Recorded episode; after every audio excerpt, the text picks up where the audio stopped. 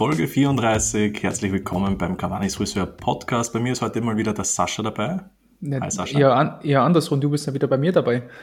Die letzten beiden naja, Wochen habe ich das Ding hier alleine gewuppt. Ach so, das. Ja, ich habe mir gedacht, nachdem du jetzt bei, bei Rocket Beans warst, ich habe mir gedacht, jetzt haben wir dich schon fast verloren quasi.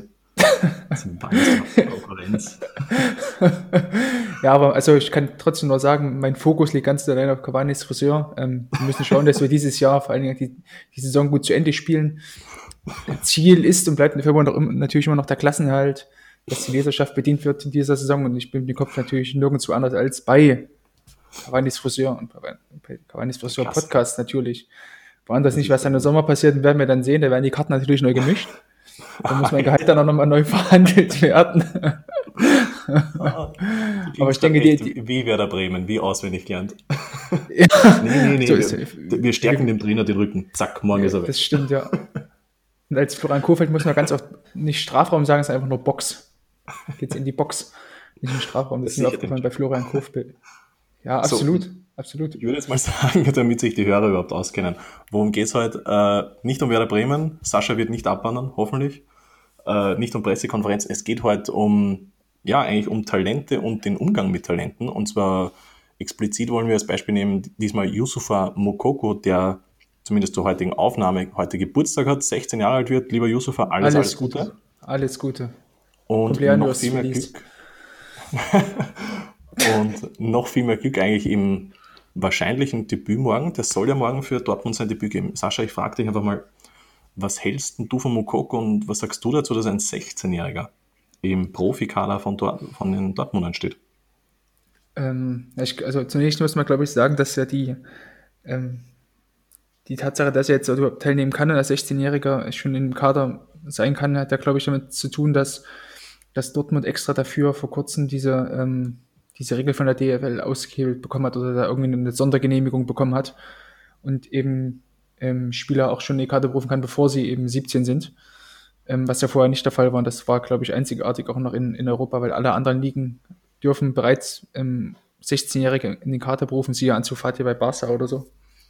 Ähm, insofern hat er jetzt die Bundesliga auch nachgezogen. Ähm, da gab es auch, glaube ich, vor ähm, einer Woche oder zwei Wochen gab es eine ganz gute Doku vom äh, vom NDR darüber, über den ganzen Jugendwandel der Bundesliga. Ähm, da hat sich auch Aki Watzke und Michael Zog drüber geäußert, natürlich mit einer, wie man es von Dortmund kennt, mit einem gewissen Understatement, mit einer gewissen, wir, wir, sind, wir sind die armen Schweine, wir müssen gucken, dass uns hier die, die ganzen Vereine, die großen, reichen Vereine, die nicht die Spieler wegkaufen und wir müssen zusehen, dass wir irgendwie gucken. So dieses, dieses Aki Watzke Söldnergeschwafel, so weißt du. ähm, Mokoko an sich, also der Typ, der ist ja irgendwie schon seit drei Jahren oder so, ist ja schon irgendwie auf, auf dem Markt und seit vor drei Jahren gab es jetzt zum ersten Mal so die ersten, die ersten News über ihn, darüber, dass eben so, so ein so ein junger 13-Jähriger oder ähm, 12-Jähriger schon bei, bei einer Mannschaft spielt, wo, wo die Spieler zwei, drei Jahre älter sind als er, und der schießt ja trotzdem noch die ganze Liga kaputt. Ähm, also insofern ist er erstmal kein Unbekannter aktuell für viele. Äh, was es natürlich auch, was die Fallhöhe für ihn natürlich auch umso schwieriger macht, glaube ich. Ich wollte gerade sagen, ich habe ähm, vorhin nachgesehen, einfach weil es mich interessiert hat, wie lange jetzt wirklich schon über Mokoko berichtet wird. Das älteste Video, das ich gefunden habe, war, da war er gerade mal zwölf Jahre alt. Ich meine, zwölf muss ich sagen, das ist schon wirklich krass. Also 14 lasse ich mir noch einreden, da ist man irgendwie schon ein, ein Jugendlicher, da gibt es auch schon Jugendliche, die recht, wie soll ich sagen, relativ erwachsen wirken, aber zwölf, ich meine zwölf, da ist man wirklich noch ein Kind. Das ist schon. Da spielst, da spielst du noch Kleinfeld mit zwölf Jahren. Ja. Also, also mit, mit also zwölf, also viel, viele Spiele mit zwölf noch Kleinfeld, ja. Ist, weiß nicht, das größte Highlight wahrscheinlich mal Händchen halten mit einem Mädchen oder sonst irgendwas. äh, und, und der ist da schon, schon damals, ich, ich glaube, die Überschrift bei YouTube war irgendwie so Next Sensational Superstar oder irgend sowas ganz Schräges halt. Hm. Ich habe mir gedacht, boah, mit zwölf, ich weiß nicht. Und wie du sagst, ich ja. meine, die Berichterstattung war damals, oder wie du gesagt hast, der Fall wird eigentlich sehr hoch sein. Also da muss ich sagen, bin ich etwas sehr kritisch, mal abgesehen davon, ich meine, wir werden dann eh darauf zurückkommen, quasi das ganze Rassismus-Thema. Aber da muss ich sagen, da bin ich schon sehr enttäuscht auch von den Medien, dass man eigentlich derart stark, sag mal, über einen so jungen Spieler berichtet. Ich meine, heute lasse ich es mir noch einreden, wenn ein 16-Jähriger am Kader steht, ja, gut. Aber dass man schon, wie soll ich sagen, vor zwei Jahren, dass, dass da schon wirklich teilweise wie soll ich sagen, ich lasse mir einreden von einer Bild, oder nicht einreden, aber da wundert es mich nicht, das meine ich. Das heißt, einfach echt jedes Medium quasi mitschreibt und sagt, wow, dieser 14-Jährige oder, oder dieser 14-Jährige spaltet das Internet. Dem Leute, das ist ein Jugendlicher, den find, ich, ich weiß nicht, ich finde, das soll eigentlich fast schon ein, ein Ver, Verbot, ist jetzt vielleicht übertrieben, aber ich weiß nicht, wie ich es formulieren soll. Ich finde es aber nicht korrekt, sagen wir so, dass man über 14-Jährige ja, berichtet. Für, für viele ist es einfach der, die, die Schlagzeile, die einfach am meisten klickt. Also ich weiß nicht, ich habe damals ähm, für, für FUPA mal ein, zwei Texte geschrieben in, ähm, im Bereich, äh, was ist das, Ruhrgebiet, glaube ich. Ja, genau, ja klar, Ruhrgebiet. Und ähm, da hat Mokoko halt schon irgendwie als 14-Jähriger in der U16 oder U17 gespielt. Und da war halt auch die Vorgabe, wenn halt Mokoko irgendwie im Kader ist oder bei Spielberichten dann in der, in der, in der Rückschau, wenn Mokoko, ist es, wenn er noch einen Assist gegeben hat oder wenn er ein Tor geschossen hat, da immer sofort in die Headline mit reinschreiben, ja, Mokoko mhm. trifft wieder, weil das ja am meisten geklickt hat. Ne? Ja, klar. Ähm, ja, also das dann halt an so einem 14-Jährigen ähm, so auszulassen, ist halt irgendwie ziemlich pervers, aber ähm, würde, glaube ich, auch zu weit führen, da jetzt nur ein äh, oder das, das nur auf diesen, diesen Fall zu beziehen, weil es gibt da, glaube ich, also es gibt ja unzählige Sachen, die einfach nur mhm. ähm, gerade im Titel Clickbait sind, wo, wo man nachher denkt, ja, gut, so, so spannend war jetzt noch die, die, ganze, die ganze Story wieder nicht, aber Hauptsache es klickt mhm. halt. Ich glaube, da geht es auch, also sicher, natürlich geht es um Clickbait, aber ich finde, da wird auch was zum Thema gemacht, das einfach, wie soll ich sagen, es, es ist, ich glaube, die Leute sind so aufgeregt, mal abgesehen davon, dass es natürlich viele Idioten im Internet gibt, ich glaube, das muss man aber nicht großartig erwähnen. Ähm, was? was? Wirklich? äh, ja, ich, ich, ich glaube einfach, dass, dass viele da einfach auch ein bisschen aufgeregt sind, weil wie du sagst, da versucht man halt ein Thema daraus zu machen, dass es da halt einen Mukoko gibt. Ich meine, wie gesagt, ist, ist auch sicher interessant, brauchen wir nicht reden, aber ich finde aber, da muss auch ein bisschen Respekt dafür sein, dass das halt trotzdem eigentlich noch ein Kind ist. Oder beziehungsweise vor zwei, drei Jahren eigentlich wirklich ein Kind noch war. Ähm, dass, dass man da ein bisschen Abstand bewahren sollte, dass man eben keinen Hype draus macht. Und die meisten Leute, glaube ich, sind allein schon mal dadurch sehr nervös, äh, weil einfach dieser, der Name fällt halt ständig. Also ich, mhm. ich, ich, bin mir sicher, in Deutschland ist es noch krasser als in Österreich, aber ich schaue halt immer bei, bei so Sachen wie Laola 1 oder Transfermarkt Österreich oder AT halt. Und selbst da hast du ständig den Namen Mokoko drin, was mich einfach wundert, weil schon klar, natürlich Fußballinteressierte interessieren natürlich Talente auch, aber ein 15-Jähriger, dass der, weiß nicht, wöchentlich nicht, aber immer wieder eigentlich ständig. Also ich glaube, Mokoko kam öfter vor als Harry Kane zum Beispiel oder, oder äh, Son beispielsweise hm. der fantastisch in Form ist. Ich glaube, der wird nicht erwähnt, aber Mukoko ist stündlich in den Nachrichten, so auf die Art. Ja, aber weil irgendwie, weil irgendwie Reus oder Haaland wieder gesagt haben, dass das ja irgendwie der beste ist, die, oder die, der beste 15-Jährige ist, den sie je gesehen haben. Und wenn sie das mit hm. sich selber vergleichen, so, weißt du, da gab es ja, glaube ich, auch dieses Haaland-Zitat vor ein paar Tagen. Hm. Ich meine, wie gesagt, die letzten Tage, das verstehe ich absolut, weil ich glaube, das wäre einfach überall, glaube ich. E-, egal, ob das jetzt ist, so ein riesiges Talent wie Mukoko oder ja, selbst wenn jetzt bei Paderborn ein 16-Jähriger im Kader steht, würden wahrscheinlich auch so, so Seiten wie, wie heißen diese ganzen dämlichen Seiten, so diese 90 ja, plus. Diese ganzen, ja. Nee, äh, wie heißen diese ganzen Seiten, die, die, die auf Facebook die immer nur die gleichen Videos posten von anderen quasi? 90 plus. Alter, komm, das müssen wir äh, Elf Freunde, nee. Ähm, Nee, aber schon, ja, nee, ich weiß so, so, ja, ja, so, ich weiß so, transfernews.ru oder sowas oder. Ja, halt irgend so eine Scheiße halt. Ja, und, oder, und, oder, oder Fuji. halt, ja. Fuji-Witz. ah, Mann, jetzt habe ich echt den Faden verloren wegen dir. Ja, ja die, die, die, diese ganzen komischen Videos posten, wo dann irgendein kultiges Zitat mit dabei ist oder vielleicht irgendein ja, ein geiles Video mit einer schönen halt, Techno-Musik oder Trap-Musik hinterlegt genau. und dann geht's ab, ja. So, wir fangen jetzt nochmal an, so. Ja, ähm, hallo. Nee, das, das halt einfach, da gibt es halt Seiten auf Facebook, die da halt dann natürlich ein riesiges Thema draus machen, was ich verstehe, mhm. aber ich glaube, das wäre natürlich einfach überall natürlich der Fall, wenn da jetzt selbst, wenn, weiß nicht, bei Paderborn ein 16-Jähriger am Kader steht, ja. die wahrscheinlich auf Facebook posten, dass da jetzt gerade ein 16-Jähriger am Kader steht. Das ist eh voll in Ordnung. Ich finde es halt falsch, dass man schon seit drei Jahren eigentlich durchgehend über ihn berichtet und wie gesagt, das macht man so aggressiv und so, oder nicht aggressiv, so offensiv und so oft, dass, glaube ich, auch viele Leute einfach schon genervt sind und dann, weiß nicht, kommen natürlich die Kommentare auch noch. Das ist halt ein Thema, das sich gegenseitig aufbauscht und aufbauscht und aufbauscht. Es ist, ja, also ich bin es selber schon leid mhm. und mir tut der, der, äh, also der Junge quasi, damit man mich versteht, mhm. äh, mir tut er einfach schon fast ein bisschen leid, weil der, der kann jetzt eigentlich, wenn, wenn er nicht morgen einen Hattrick erzielt, quasi, geht er als, als Loser quasi hervor. Naja. Entweder ist er dann eh wieder der Schwarze, der eigentlich eh schon 30 ist und dafür ist er dann wahrscheinlich auch zu schlecht. Oder, weiß nicht, er ist der 16-Jährige, der eh gar nicht so gut ist. Also, ja, mir tut er fast ein bisschen leid, also fast, mir tut er eigentlich wirklich leid, muss ich sagen. Ja, ich, also ich denke auch, der, also die Fallhöhe, also der, der, die Lorbeeren, die ihm da entgegengebracht werden, diese Vorschusslorbeeren, ähm, aufgrund derer kann er ja eigentlich gar nicht das Potenzial erreichen, was ihm nachgesagt wird. Du? Mhm. Also ich wüsste jetzt nicht, bei dem, was man halt so hört, von wegen irgendwie, er hat, glaube ich, 142 Tore in 89 Spielen irgendwie laut Transfermarkt geschossen in der Jugend. Mhm. Also wie, also was soll da jetzt noch kommen? Außer er schießt jetzt den BVB in diesem Jahr direkt irgendwie zur, zur Meisterschaft oder bevor er 18 ist, weißt du?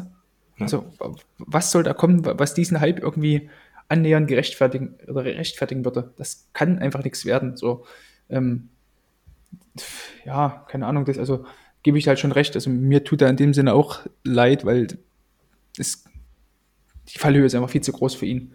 Hm. Ähm, aber es ist, ich habe mich, also vielleicht auch mal eine Frage an dich. Ähm, mir kam es irgendwie so vor, als wäre Mokoko quasi oder wird in Deutschland so sehr hochgehypt, weil, weil er anscheinend so das erste Wundertalent seit einigen Jahren mal wieder ist. Das so, so vielleicht seit, seit Götze oder so, weißt du? Hm. Wo man jetzt denkt, okay, der könnte es auf jeden Fall mal werden. Das sieht man auch schon früh, dass er das werden könnte und dass, dass dann viele deutsche Medien halt sich an ihm hochgezogen Also haben. Die, die deutsche Antwort auf Mbappé und Co. sozusagen. Ja, genau, genau, genau. Mhm. Weil Deutschland das seit Jahren da so ein bisschen hinterherhängt und immer noch so von den, von den, von der Generation um 2010 herum, die damals so die, ihr, ihr Debüt gefeiert haben oder 2012, 13 so, um Sané, dass die da, dass das für, für die dann jetzt so der, der neue Spieler ist, dass eben, die, wie du sagst, Antwort auf Jadon Sancho und Mbappé sein könnte. Ähm, ja, also das, das kann ich mir schon vorstellen. Ich glaube halt auch, wie soll ich sagen, es ist schwierig zu sagen, weil ich, ich muss gestehen, ich habe ihn noch nicht wirklich so oft gesehen. Ja, ich meine, jeder, mal keiner wirklich, ja, na, diese das ist Videos ja hat das. jeder Jeder gesehen, sieht halt ne? nur diese Highlight-Videos. Und was mich so ein bisschen stört ist, ich weiß schon, seine Zahlen sind natürlich schon unfassbar gut. Aber ich glaube, viele vergessen einfach, dass es das in der Jugend wahnsinnig oft gibt. Also ich kann mich erinnern zum Beispiel an, einen, an Michael Owen, da habe ich mal für den Text recherchieren müssen. Ich weiß nicht mehr die ganz genauen Zahlen, aber ich glaube, der hat auch als, als Zwölfjähriger in der U15 oder sowas 40 oder 50 Tore erzielt. Hm. Und da haben sie dann gesagt, der muss jetzt höher spielen, weil der hat keine Konkurrenz mehr. Ich, ich will nicht sagen, dass das alltäglich ist, Hm. aber, oder mal als, mal als anderes, anderes Beispiel. Ich habe mal äh, mit Alex, also Alex Behlinger, ähm, haben wir einfach mal die, die Datenbanken bei, bei Transfermarkt durchgesehen und fanden da ein Palermo-Talent. Ich glaube, das war Palermo. Ja, das kann gut sein, dass es Palermo war. Ähm, und der hat damals in der Jugend, wahrscheinlich U16 oder irgend sowas, ich glaube auch mit 15 Jahren, ich glaube, der hat, ich weiß nicht, ich glaube, innerhalb von 20 Spielen 40 Tore erzielt. Und da hat sogar Alex gesagt, ihm wäre noch nie aufgefallen, dass jemand so viele Tore in Italien eigentlich schießt. Der ist jetzt aber auch nirgends. Heißt nicht, dass der nicht talentiert ist, aber ich, ich meine halt nur, mir kommt halt so vor, als würden wir da jetzt diese Zahlen sehen, die absolut beeindruckend sind, vor allem wenn man bedenkt, dass der mit 13 Jahren gegen 15-, 16-Jährige gespielt hat. Hm. Aber es ist jetzt nicht so, dass das jetzt ein Einzelfall ist und das wäre noch nie passiert. Und um jetzt auch einen Übergang zu schaffen, äh, wenn man sich anschaut, diese Spieler anschaut, ich meine, Michael Owen ist jetzt vielleicht ein, ein schlechtes Beispiel, weil der ist ein bisschen kleiner. Jeder Spieler, der so gut war oder so, so ein riesiges Talent ist und schon so jung, so gut ist, hat immer einen Körper, wie als wäre er schon 30. Wenn ein Haaland, der hat mit, mit 18 ausgesehen, wie als wäre er 30. Ich habe noch niemanden gesehen, der so ein, so ein Schrank Donner, nimm nur Donnarumma. Don- ja, Also, Donnarumma ich sagte, ich sagte, wie es ist, weil, also wäre Donnarumma farbig, würden so, wären vor Jahren schon sofort irgendwelche komischen ähm, Schlagzeilen aufgetaucht, oder irgendwelche Verschwörungstheorien, weißt du? Hm? 100 Prozent. ich, ich, ich muss auch immer das dran ist einfach denken. immer das perfide daran, das geht mir auch richtig auf den Sack. Also ich, ich kann mich noch diese erinnern, Keule war das, nicht eh, war das nicht eh, wie wir für die, für die CF 110 äh, recherchiert haben? Ich glaube, das war Alex Meret oder Meret. Äh, Mhm. Der hat ja damals schon einen Vollbart gehabt. Ich glaube, mit 15, 16, wo ich mir denke, ich bin Ja. 27 und ich, ich, ich habe keinen Bartwuchs, ich kriege das nicht hin.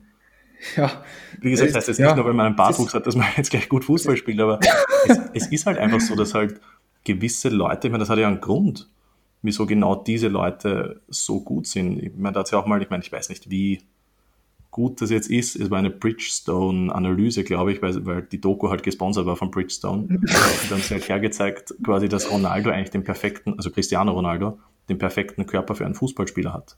weil er halt wahnsinnig athletisch ist, er hat halt einen wahnsinnig langen und, und starken Stimmt, Hals, ja. ist er und dann, Stimmt, da haben sie halt verschiedene Die war, doch ein Castrol, die war doch ein Castrol oder so, glaube ich, ne? Irgendwie so komischer Öl. Irgend sowas, ja. Autoöl. Und mein, deshalb sage ich jetzt mal vorsichtig, ich weiß nicht, wie genau diese Daten sind, aber ich glaube mhm. halt einfach, dass halt viele vergessen, wir reden da nicht davon, dass einer ein Typ gut Fußball spielen kann, sondern wir reden davon, dass das einer der Weltbesten ist. Natürlich hat er auch körperlich den quasi weltbesten Körper. Das ist ja auch mhm. der Unterschied, wieso einer, weiß nicht, du kannst doch sehr talentierte Tennisspieler haben, aber wenn der nur 1,55 groß ist, hat der halt nicht so Muss ja tolle sein, Ne? Genau, wie, wie einer, wie ein Djokovic, der hat Beine, die sind zwei Meter lang. Hm. Heißt jetzt nicht, dass das jetzt, dass der nur deswegen gut spielt, aber ist natürlich von Vorteil und macht den Unterschied aus bei so einer riesigen Dichte und das, glaube ich, vergessen ja, halt gerade, gerade im Jugendbereich, also es ist halt, wenn du gerade im Jugendbereich schnell, groß, ähm, einfach robust bist, dann hast du gegenüber deinen Gegenspielern, die vielleicht, also selbst wenn sie jetzt ein, zwei Jahre älter sind, also kannst du dich ja zumindest gut dort behaupten, weißt du? Mhm. Wenn, du wenn du physisch einfach schon weiter bist als die anderen. Deswegen gibt es ja einige Spieler, die im, im, Jugendbereich alles wegschießen und dann im, Erwachsenenbereich wird es halt schon schwer, irgendwie auf Landesliganiveau mitzuhalten oder Viertliganiveau mitzuhalten, weißt du? Ich habe zum Beispiel einen, äh, einen, also war nicht mein Teamkollege, aber er war meistens ein Gegner von mir, einen, ähm, ich glaube, er ist Österreicher mit, ich glaube, chinesischen Wurzeln, glaube ich. ich. Ich muss gestehen, ich weiß seinen Nachnamen nicht mehr. Ich glaube, sein, sein Vorname war, glaube ich, Shang.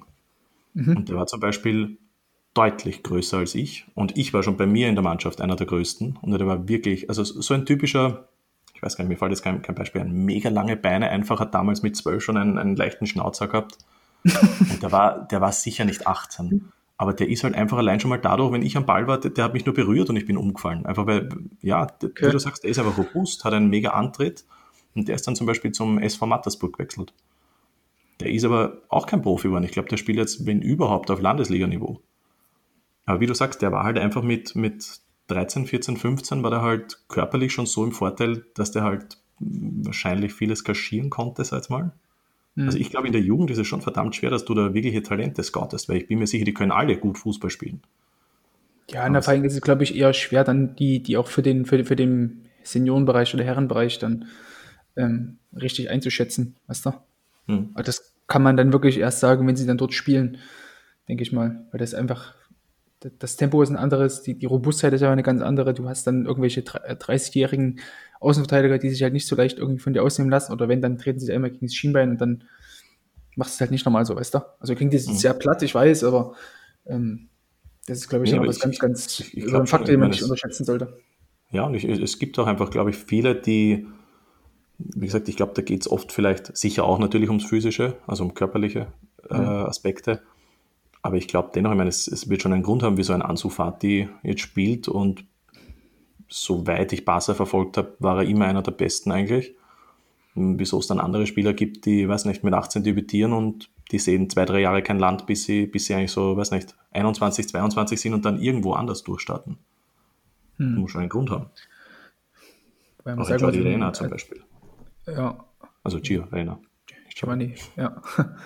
äh, wobei du mal sagen musst, dass er mit, mit 21 ähm, Jahren oder 22 mittlerweile ja schon kein Talent mehr mittlerweile bist bei vielen. Weißt du, weil das ist, die meisten, also wir gucken ja de facto fast schon irgendwie nur noch Jugendfußball.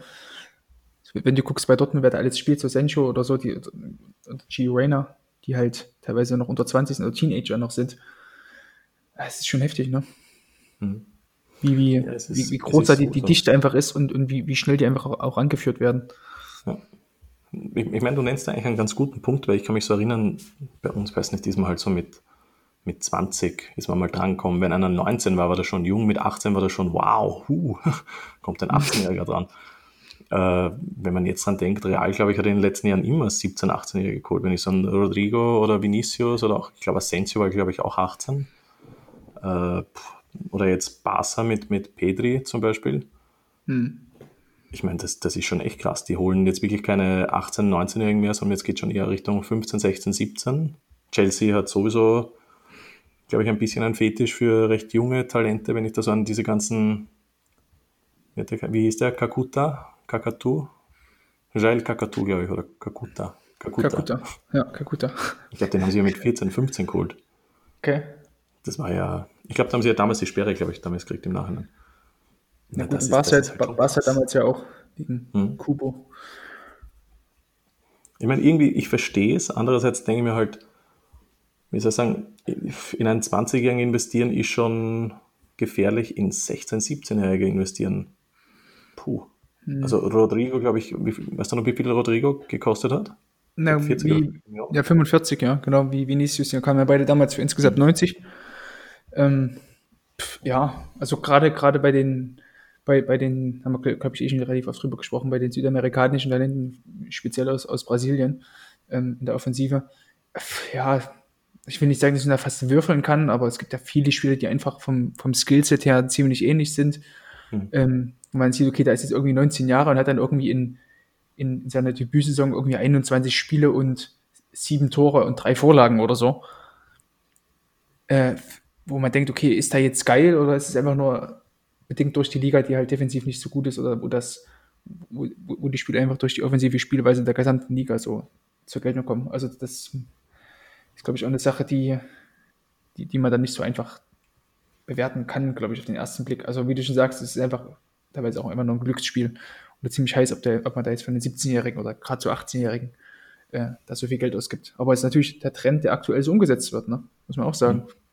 Ich meine, wie, wie stehst du generell dazu? Ich meine, was, was mir immer so ein bisschen fehlt, ist, die, die Leute sagen da halt, uh, die sichern da so sich ein Talent, so ein uh, gutes Investment, so auf die Art halt. Aber mir fehlt da eigentlich immer so ein bisschen, ich meine, versetz dich zurück, wenn du 16, 17 warst, jetzt stell dir mal vor, du, du ziehst in ein, ich meine, du warst doch in, wo warst denn du? Tansania oder wie mir ja. Ruth beigebracht hat, Tansania. Tansania, okay. Tansania. in Monaco. Genau. Ähm, ich meine, könntest du dir vorstellen, quasi, dass du jetzt von, von Deutschland nach Tansania ziehst ähm, und bist 16 und weiß nicht, da kauft dich irgendein Verein auf und sagt, ja, passt, du bist jetzt hier. Also ich, SC, ich der, der, glorreiche SC Simba. Genau. Was ist Spitzenverein aus Tansania? der Assam. Das sind, glaube ich, zwei Vereine, Yanga, also ähm, Young Africans, mhm. ähm, Simba und ähm, äh, Al-Assam oder so heißen die, glaube ich. Also, Aber noch nie irgendwas gerissen, natürlich, ne? Noch ja, nie. Wer, sich, übrigens, sorry, äh, wer, wer sich ja. mehr so für, für, für Fußball in Tansania ähm, interessiert, das Buch ähm, Ballzauber in Tansania ist ein Buch von, Namen habe ich leider vergessen, aber ein wirklich sehr gutes Buch. Ähm, beschreibt so ein, ja, ja, sorry, beschreibt so das Auslandsjahr eines, eines Kölners, glaube ich, ähm, in, in Tansania, der so Trainer ist und so ganz, mhm. ganz verrückte Sachen mitmacht, wie irgendwie der, die Mannschaft so einen Schaman äh, engagiert hat, irgendwie die Torpfosten zu verzaubern und sowas. Und nur so ein Mist. Oh, cool. ja, ich weiß, du hast wirklich von dem Buch geschwärmt, von dem hast du mir wirklich oft erzählt. Ballzauber in, Tans in Tansania. Ja. ja. Na, aber wie gesagt, also ich wollte jetzt damit nicht sagen, dass jetzt, äh, weiß nicht, Vereine wie, wie Dortmund und so weiter, mhm. dass die quasi jetzt wie Tansania sind, aber einfach halt dieser Kulturschock, dass man als, weiß nicht, 16-, 17-Jähriger aus vielleicht den gerade mal Favelas oder nicht Favelas, aber halt trotzdem, meistens sind es ja Kinder, die jetzt aus nicht so guten Gegenden kommen, mhm. äh, dann eben plötzlich so eine absolut andere Welt geworfen wird. Also ich glaube, weiß nicht, wenn man nach London wechselt oder so, das muss ja eine ganz, ganz andere Welt für dich sein. Und wie gesagt, wenn du dann auch noch wahrscheinlich Handgeld kriegst, 5 Millionen oder so, boah. Ja, nicht mal das. Also, das stelle ich mir extrem schwer vor. Meist, meistens ist es ja tatsächlich so, dass dann den, den Eltern noch irgendwie was gesponsert wird oder den, die sagen, hier, sie können dann hier besorgen wir ihnen Arbeit und nehmen gleich die ganze Familie mit, so nach dem Motto, weißt du? Wo dann mhm. natürlich die Eltern dann auch unter einem, ähm, auch ins Visier genommen werden und dann auch ähm, mit moralisch durchaus verwerflichen Methoden äh, dazu gedrängt werden, dass ihre Kinder jetzt ja bitte ähm, zu Verein ABC wechseln sollen, weißt du? Also schon, glaube ich, im, im Jugendbereich, also man hat das ja jetzt vor einigen Jahren verboten, dass, dass Kinder, glaube ich, äh, ab, äh, lass mich überlegen, unter dem 14. Lebensjahr äh, irgendwie Verträge unterschreiben dürfen oder so. Ähm, also in Deutschland. Oder werden natürlich immer noch äh, unter vorgehaltener Hand da ähm, irgendwelche Abmachungen getroffen, dass, weiß ich nicht, die, der Mutter, äh, die, die Mutter oder der Vater vielleicht irgendwie beim, beim Verein arbeiten können oder bei einem Hauptsponsor des Vereins irgendwie arbeiten können und dafür wechselt dann der, der Junge dann eben inoffiziell schon zu, zu dem Verein und unterschreibt quasi so eine Art Vorvertrag, so weißt du. Ähm, wurde auch in dieser Doku ganz gut vom, vom NDR ähm, ganz gut deutlich gemacht. Ich glaube, Jugendwahn oder sowas und Jugendwahn in der Bundesliga oder so. Okoko und Co. das muss ich sagen. Ich meine, wie gesagt, ich, ich verstehe es absolut aus, aus äh, Sicht der Eltern natürlich und auch aus, mhm. aus Sicht des Kindes. Also wenn ich jetzt aus dem Nichts heraus, oder nicht aus dem, aus dem Nichts heraus, aber wenn ich jetzt einen Vertrag bekomme und da steht, okay, Hausnummer äh, 5 Millionen Handgeld und meine Eltern kriegen auch noch, weiß nicht, 5000 Euro monatlich, mhm. brauche ich nicht überlegen, mache ich sofort. Ja. Ähm, aber wie gesagt, ich, ich finde es von den Vereinen ein bisschen komisch. Ich meine, wir haben eh schon unter anderem mal über Dortmund geredet, die halt eigentlich immer wieder so, so Talente von Barca und so weiter holen und irgendwie gibt man die dann schnell mal auf. Ich meine, wenn, wenn man jemanden für so viel Geld holt, will man ihn nicht sofort aufgeben. Aber ich finde das schon manchmal sehr, sehr fragwürdig eigentlich, wenn man da dann denkt, das geht eigentlich schon sehr in die Richtung, soll ich sagen, Kinderhandel, will ich jetzt nicht sagen, aber es ist, es ist schon ja, sehr merkwürdig, wenn es ein 16-Jähriger ist. Wenn ich so dran denke, was ich mit 16 gemacht habe, vor allem, man muss dann immer dran denken, die holen dann nicht nur einen 16-Jährigen und sagen, wir bauen den langsam auf, sondern natürlich, der kriegt dann ein Social Media Team, dann weiß nicht, muss der hier und dort dabei sein und das macht er und er ist dort im Rampenlicht und also da muss ich sagen, werde ich schon mal nervös. Ja, klar. Also, um vielleicht jetzt noch auf, auf ähm, Mokoko zurückzukommen.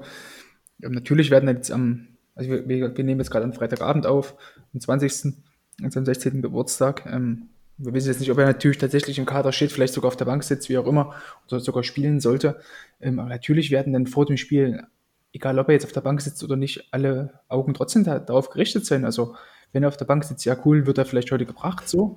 Dann muss ich Lucien Favre mit ähm, in seinem französischen, französisch-deutsch dort irgendwie so ein bisschen erklären, dass, er noch sehr jung ist.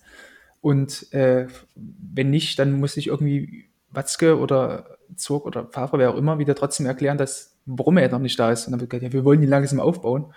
So, aber dann, keine Ahnung, sobald er dann in der nächsten Woche dann das erste Mal im Kader wieder ist, dann wird das natürlich auch ganz gnadenlos davon gepusht. Also. Da möchte ich übrigens gerne mal dazu sagen, ich habe vorher gerade einen, fand ich persönlich sehr passenden Tweet von Thomas Nowak gesehen. Und zwar hat er. Grüße. Liebe Grüße, genau. Ähm, ein Zitat von Michi Sorg, also Michael Sorg. Mhm. Das, was medial um den Jungen abgeht, gefällt mir nicht.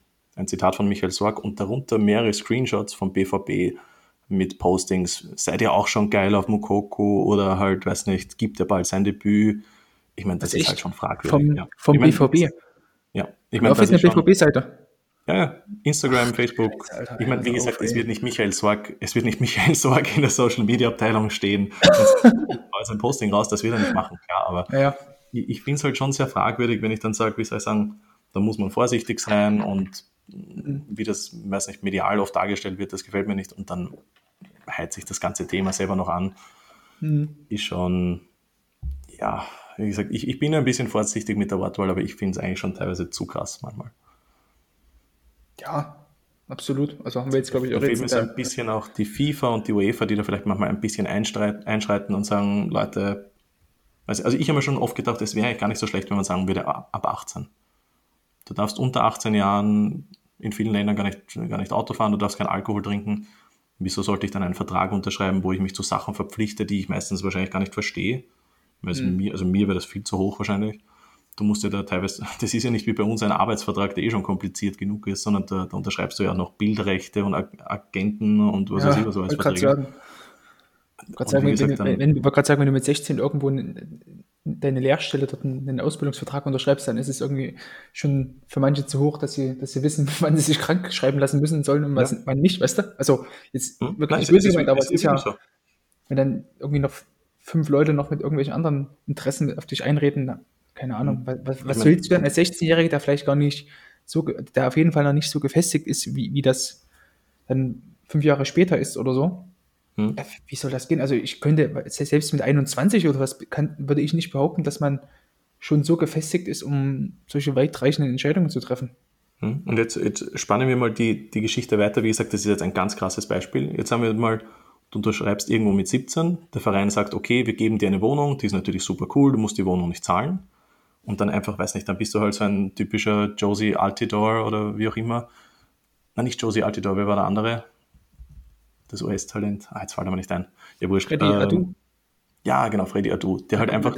Das war genau das Gleiche. Hat. Das war genau das Gleiche. Ja, der halt nie so den Durchbruch hat. Jetzt sagen wir jetzt mal, der hat nicht so das Händchen mit Geld irgendwie, dann, weiß nicht, verheiratet, lässt sich scheiden, verliert die Hälfte seines Geldes und plötzlich ist der 32 und der weiß nicht mal quasi, wie er, wie die Miete zahlt, weil der kommt halt vielleicht, sag jetzt mal, ist jetzt Freddy Adu ist jetzt ein schlechtes Beispiel, kommt vielleicht aus einer richtig miesen Gegend, irgendein Brasilianer, der, weiß nicht, äh, Eltern aus den Favelas und der hat nie in seinem Leben Miete zahlen müssen, selber.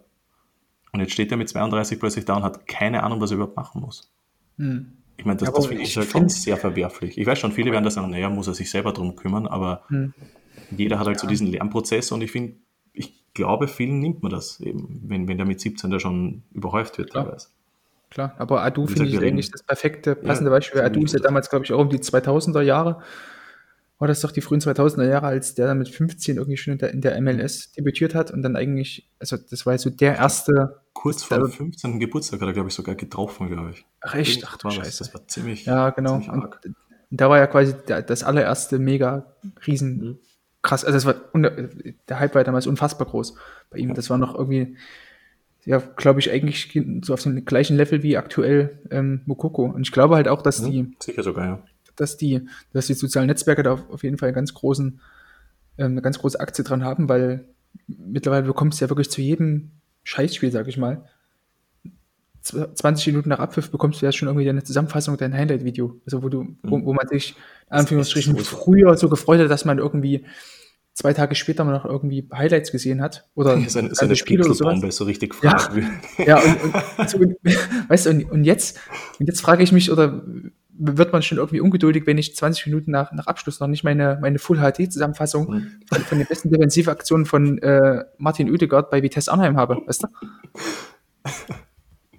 Ich finde auch immer wieder grandios. Ich meine, wie gesagt, ich, ich verstehe es, das ist halt so ein bisschen wie so ein, so ein Nachruf äh, bei Zeitungen. Man bereitet das wahrscheinlich schon vor im, im, im Falle, dass es passiert, aber wenn du da jetzt ein Talent hast, und das muss jetzt gar kein, weiß nicht, das muss kein, kein Reina oder Sancho oder sonst irgendwas sein, ähm, das, das kann echt irgendein mittelmäßiges, weiß nicht, slowenisches Talent sein oder sowas.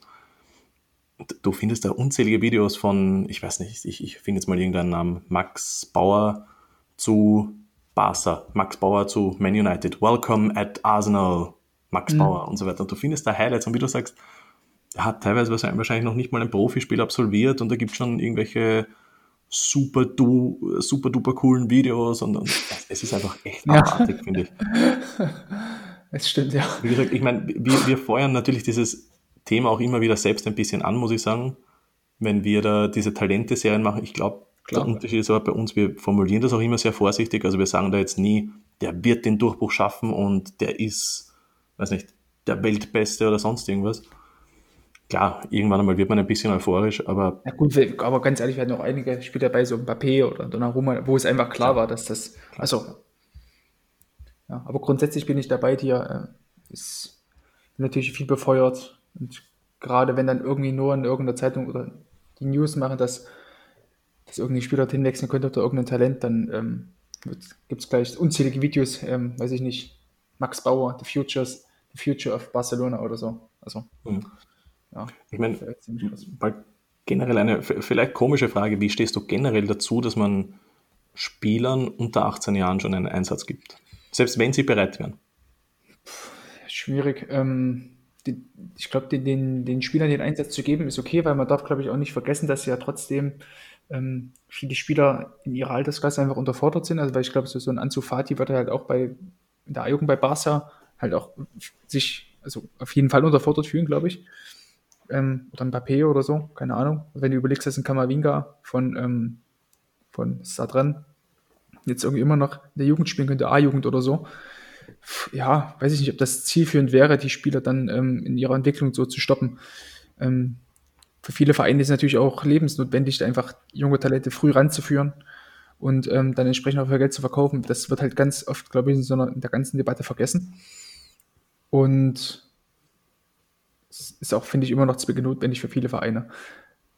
Allerdings ähm, bin ich halt insofern dagegen, dass Spieler über oder unter 18 irgendwie Ver Verträge über einen gewissen Limit ähm, beziehen dürfen. Finanziell also, Ja, genau. Also genau. wirklich, ja, okay. Genau, aber wo, wobei ich jetzt darüber nachdenke, also selbst dann gibt es wahrscheinlich immer noch irgendwelche Vereine oder Berater, wie auch immer, die das irgendwie aushebeln über Handgeld, über mhm. Prämien, wie auch immer. Also das kann man, glaube ich, nie ganz ausschließen. Ähm, vielleicht könnte man es dann so machen, dass man, dass man Spieler dadurch dann nicht ähm, verkaufen darf, bevor sie 18 sind oder so. Was ja also teilweise auch schon gemacht wird, glaube ich, von Nicht-EU-Spielern nach Europa. Das geht ja, glaube ich, genau. nur so, dass sie erst abzählen müssen. Ja. Ne? Hm. Ähm, der Grund, wieso ich mir das gerade gedacht habe, ist, wie gesagt, ich, ich, ich muss gestehen, das, deshalb habe ich dich eben gefragt, weil ich selber nicht so ganz wusste, wie ich entscheiden würde. Ich habe mir gerade gedacht, irgendwie jedes Talent, selbst egal ob das jetzt ein riesiges Talent war, wie, weiß nicht, Donnarumma oder ob das jetzt nur auf nationaler Ebene ein, ein, ein großes Talent war, ähm, ich glaube, jedes Talent gerät irgendwann mal in die Kritik. Was mhm. ich teilweise nicht okay finde, weil eben zum Beispiel Donnarumma, der war vor, weiß nicht, ich glaube vor zwei Jahren hat er so ein Formtief gehabt. Und ich glaube, mhm. der hat ja vor kurzem erst seinen 20. oder 21. Geburtstag oder sowas gefeiert. Wo ich mir gedacht habe, irgendwie, ich weiß nicht, ich finde es irgendwie falsch, dass da, da, ist einer, der, der spielt seit seinem, der ist seit seinem 16. Lebensjahr oder 17. ist der Stammspieler. Und mhm. dann kritisiert man da einen 19-Jährigen wegen der Inkonstanz, wo ich mir denke, ich, ich, wie gesagt, ich bin 27 und manchmal schaue ich zwei Jahre zurück, was ich auf Facebook geschrieben habe und, und schäme mich in den Boden quasi. Ja, klar. Wo ich mir denke, und da erwartet man von einem 19-Jährigen, dass der, dass der spielt, wie, weiß nicht, Gerard zu seinen Davon. besten Zeiten, so auf die Art. Hm. Das stimmt, ja. also sollte man auch nicht vergessen, dass viele Spieler, wie was ich vorhin schon sagte, mit 21 gilt man mittlerweile nicht mehr irgendwie als Talent, sondern eben mit 21 bist du schon ein gestandener Spieler, so nach dem Motto, weißt du? Hm. Weil einfach die, äh, dieses Eintrittsalter wesentlich früher ist. Also Dortmund hat einfach, das heißt, glaube ich, das beste Beispiel der Ajax oder sowas, die halt schon sehr, sehr früh ihre Teenager ranführen und teilweise hm. drei, vier, fünf Leute in der Stadt halt haben, die Teenager sind. Ja, ich, ich meine, so. ich glaube, wie soll ich sagen, ich glaube, in Holland, glaube ich, ist ein bisschen mehr Akzeptanz dafür. ja, genau, das ist, ist ja genau das, was ich vorhin sagte, dass halt die Vereine, also in Holland, die können halt wirtschaftlich nur überleben, wenn sie eben die Spieler früh so ranführen, weißt du, aus der eigenen Jugend. Ich, ich, ich meine gar nicht von, von Vereinssicht aus, sondern ich, ich weiß nicht, also mir kommt so vor, ich meine, wie gesagt, ich bin da jetzt bei Holland nicht so drin, weil mein Holländisch ist nicht so gut. Äh, wenn da jetzt einer dabei ist, der eine schlechte Phase hat, dann wird mhm. der halt einfach nur auf die Bank gesetzt und fertig. Dann wird halt einfach rotiert und da wird kein Thema draus gemacht. Kommt mir zumindest vor, wie gesagt, ich, mit einiger Distanz kommt mir zumindest so vor. Äh, wenn ich dran denke, in Österreich, zum Beispiel, weiß nicht, ein Michael Gregoritsch, der ist zum Beispiel der, der jüngste Torschütze der Liga, der hat debütiert unter seinem Vater, unter dem Werner Gregoritsch. Und der hat mit 15 Jahren getroffen und die Leute haben sich darüber aufgeregt, weil halt Werner Gregoritsch, wie soll ich sagen, der ist halt so ein, so ein Basler Typ, ein bisschen halt sehr oh Gott, ja. kon konservativer Fußballer, ja, ist halt, Ballert. redet halt, redet halt viel, sagen wir so. Okay.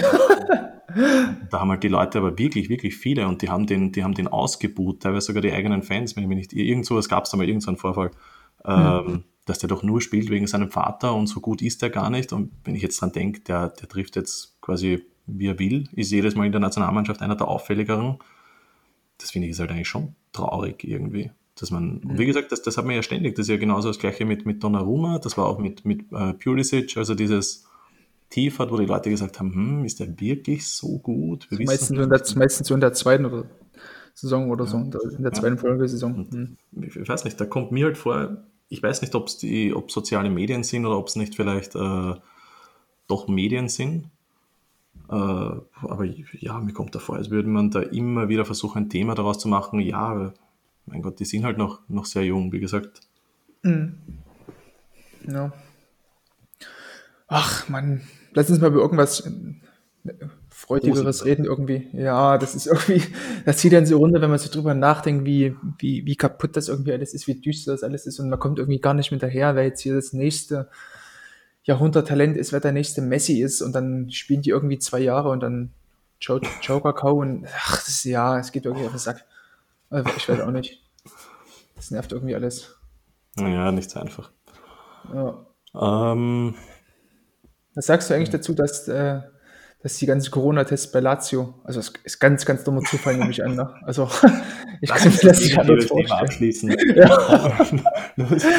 Nehmen wir Corona, perfektes Beispiel. Nee, nee die, die, die, ähm, die verschwundenen Corona-Tests von, von, von Lazio.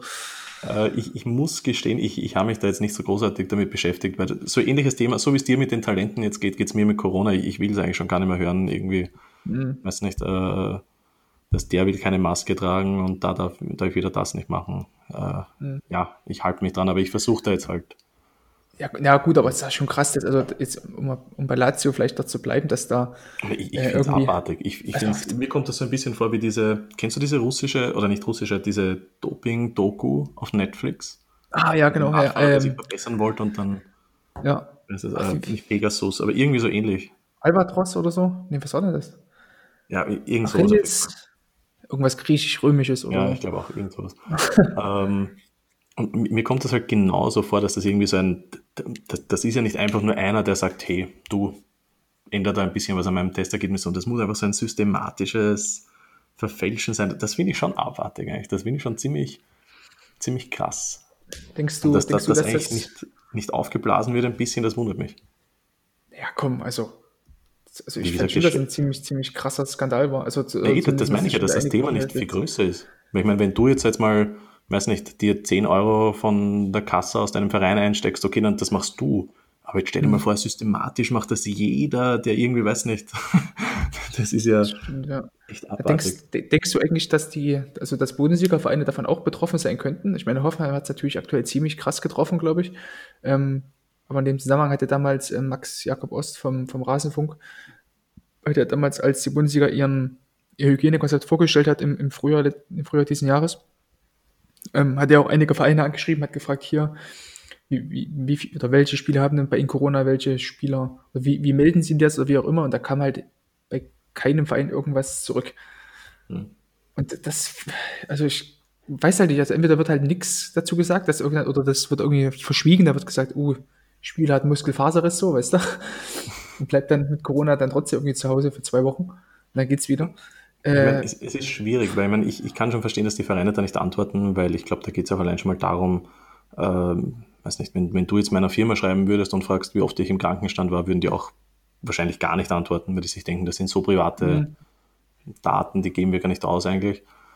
Ähm, aber ich, ja, also ich, ich glaube schon, dass da. Also ohne jetzt, ohne jetzt der DFL oder der Bundes, irgendwelchen Bundesliga-Verein irgendwas anschwärzen. Nee, nee, nee, ich, ich glaube, dass das dass das generell, ich glaube, das macht ja jeder ein bisschen. Ich finde, das, das merkt man eh bei, bei Corona. Wie gesagt, ich glaube, betroffen sind wir alle. Ich, ich, ich meine, du weißt eh, wie ich dazu stehe. Ich, es, es gibt ein paar Leute, die das halt nicht so sehen. Ja, du hattest okay. doch letztens die, du hattest doch letztens mal ähm, so ein T-Shirt an mit Ich bin die zweite Welle, ne? Das war's doch du. Auf jeden Fall. Auf der da auch immer davon redet, dass er, genau. dass er irgendwie den, den Merkel-Maul, ja. den, den, Merkel-Maulkorb nicht aufsetzen will. Den Merkel-Lappen will er nicht aufsetzen. Du hast mich du, hast du doch letztens so gepoltert, oder? Oder täusche ich mich da? Das warst doch du. Genau, das war auf jeden Fall ich. Nee, ähm, ja. Alter, hast du mir da immer unterstellst. Ich sag's dir, irgendwann hört einer zu und sei froh, dass wir keine Hörer haben. Sehr geehrter, sehr geehrter Herr Stein, wie war das damals bei Ihnen?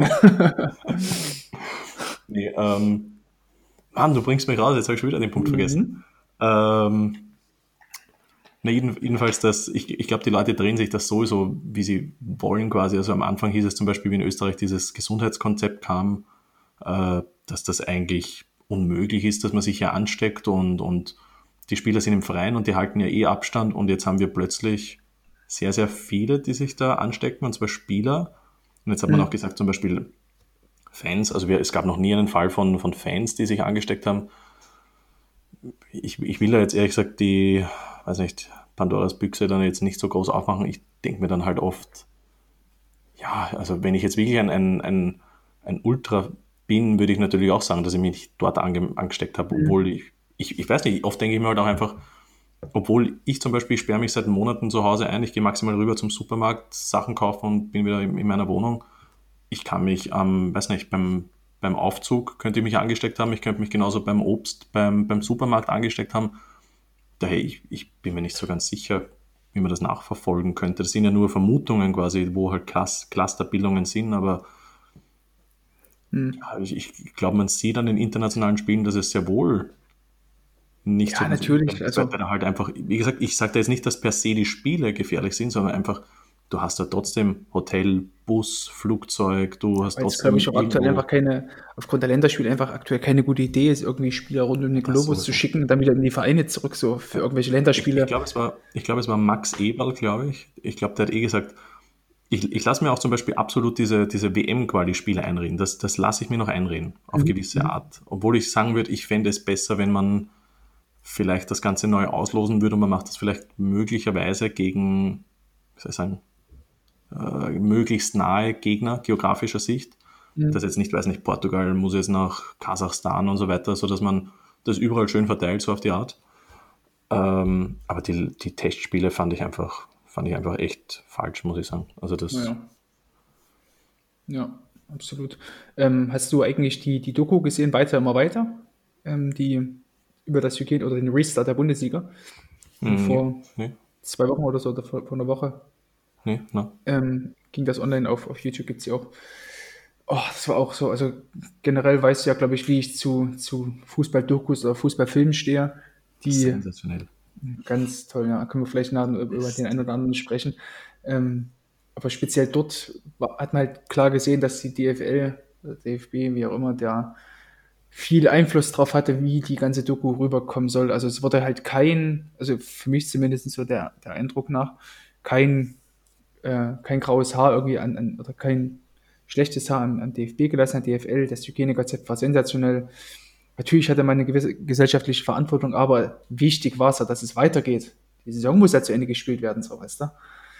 Und oh, das war irgendwie auch so glatt und oh, ganz, also ganz, ganz, ganz, ganz fürchterlich, muss ich sagen die ganze Doku. Ja, ist, ähm, und, und dass das sich überhaupt gar nicht irgendwie hinterfragt wird, dass es jetzt, während irgendwie immer noch irgendwelche Gesundheitsämter am Limit sind oder dass irgendwelche Leute halt immer noch in irgendwelchen Krankenhäusern am Limit sind, dass da sich überhaupt gar nicht drauf eingelassen oder sich die Frage gestellt wird, ob man dann tatsächlich irgendwie eine gesellschaftliche Verantwortung hat oder dass es schon moralisch vielleicht verwerflich sein kann, dass dann jetzt trotzdem noch Fußball gespielt wird, währenddessen auch gleichzeitig irgendwelche ähm, Amateurvereine die ganze Zeit den Bach runtergehen. Also geht für mich irgendwie nicht zusammen. Keine Ahnung. Ich meine, ich, ich muss gestehen, ich, ich finde solche Diskussionen immer recht schwierig, weil ich finde, da muss man auch manchmal einen Schritt zur Seite machen und sagen, Leute, ganz ehrlich, mir ist das Thema zu hoch, weil ich habe mir schon oft, wie soll ich sagen, so im Kopf gedacht, naja, könnte man nicht das, und dann habe ich mir gedacht, mhm. ganz ehrlich, ich bin kein Wirtschaftsexperte. Ja, ich war klar. zwar auf einer, auf einer Handelsakademie, wo man über Wirtschaft lernt, man beschäftigt sich natürlich ein bisschen damit, aber im Grunde muss ich sagen, ist dieses Thema einfach so unfassbar schwierig und ich glaube, das akzeptieren auch einfach viele Leute nicht, dass sie einfach nicht akzeptieren können, dass, dass das einfach zu schwierig ist. Und ich finde, das aber voll in Ordnung, dass es zu schwierig ist. Mhm.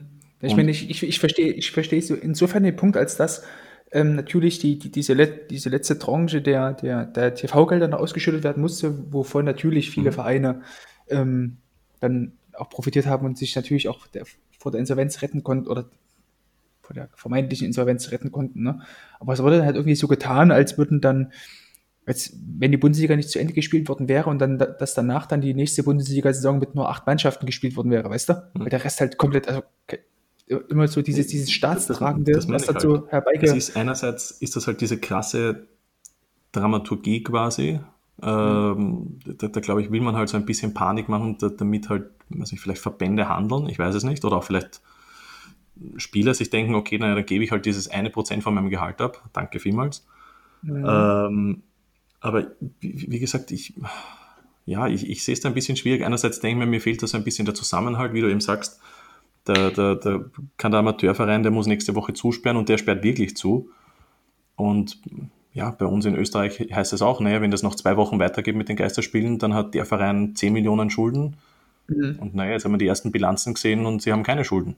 Oder halt, natürlich haben sie Schulden, aber extrem wenig. Also zum Beispiel, ich habe bei, bei Rapid heute gelesen, ähm, da hieß es im Sommer noch, boah, das wird ein absolutes Chaos und bla bla bla. Die haben jetzt äh, einen Verlust von 199.000, glaube ich.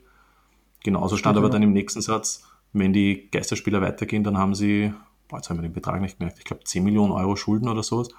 Wie gesagt, mhm. ich, ich kann es mir schon vorstellen, aber wie du sagst, ich, ich, kann mich da an so viele Berichte erinnern, dass der Verein zusperren wird und das und dies und das. Und ich, ich habe vor ein, zwei Tagen habe ich gegoogelt, da gab es ja diesen dänischen Verein, ich glaube, der war dänisch oder norwegisch.